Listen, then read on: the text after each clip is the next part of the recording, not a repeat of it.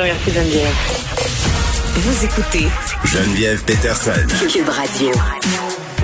Bon, euh, 22 avril, c'est le jour de la Terre. Euh, on passe peut-être un peu à côté aujourd'hui parce qu'on est tous euh, obsédés par le variant euh, indien. Puis si on parlait d'éco-anxiété, là maintenant on parle de variant-anxiété.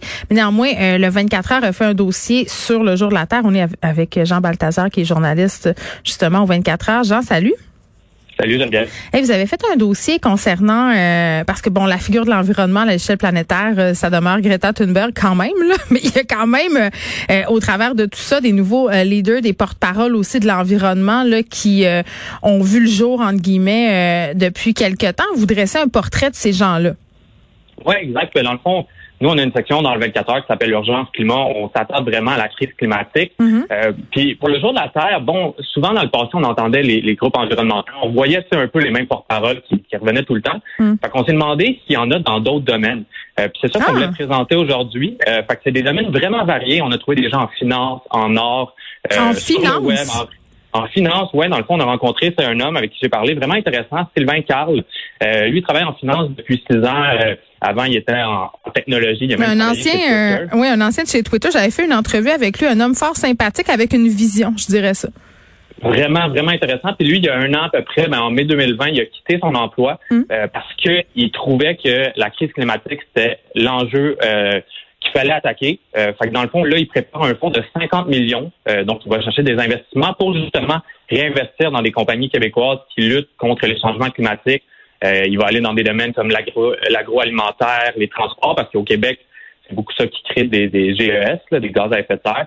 Euh, fait on a des personnes aussi en art. On a Natacha Canapé-Fontaine, qui est une, une poète, euh, artiste inou, qui milite depuis des années en environnement, euh, qui lui, et qui elle, en fait, dit qu'il faut se, se- un peu comprendre notre lien avec le territoire puis l'environnement pour vraiment euh, lutter contre les changements climatiques. Euh, on a des gens en, en restauration, là, Brian Prue, qui, euh, qui est un gars d'Humbé, qui a un des restaurants les plus verts au Canada.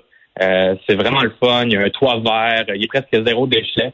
On a aussi en santé, ben, sur le web, en fait, on a Maud Carmel Ouellette qui a deux chaînes sur Instagram et sur YouTube qui parlent juste d'environnement. C'est pas mal une des seules sur le web. Bon, il y a des, des fois des personnalités du web qui vont faire des vidéos de temps en temps, mais pas mal la seule qui parle juste d'environnement. Ouais. Euh, c'est vraiment bien fait. C'est pas une personne qui vient du monde des sciences euh, ni de l'environnement. Fait qu'elle est capable de bien vulgariser des sujets euh, très complexes quand même. Là, bon, elle va donner des astuces écolo, mais des fois, elle va aussi décortiquer le plan vert de François Legault. Euh, fait que c'est vraiment, vraiment informatif. Puis on termine ce- ce- cette liste-là avec euh, En santé, Claudel Pétré-Desrosiers, qui est présidente de l'Association québécoise des médecins pour l'environnement. Moi, je savais même pas que ça existait, qu'il y a une Association québécoise des médecins pour l'environnement. Mm. Euh, mais c'est vraiment des, des jeunes femmes euh, qui sont dans cette association-là. Puis euh, ils disent que ben les changements climatiques, ils vont avoir des impacts majeurs sur notre santé. Il y en a en ce moment, ils vont en avoir dans le futur. Euh, puis il faut faire quelque chose avec ça. Bon, en ce moment, c'est sûr que la COVID, tu l'as dit, le variant, euh, ça prend beaucoup, beaucoup de place. Non, mais ça c'est Euh, pas fini euh, la crise climatique. Il va falloir qu'on rattrape euh, tout ça à un moment donné. Les, les problèmes d'environnement euh, vont en croissant. Puis je pense qu'on a eu un, un recul aussi par rapport à nos comportements parce qu'on était un peu omnubilés par notre sécurité. Ça accompagne de d'autres dossiers là, sur les changements climatiques, les impacts majeurs euh, sur notre santé. C'est vraiment intéressant.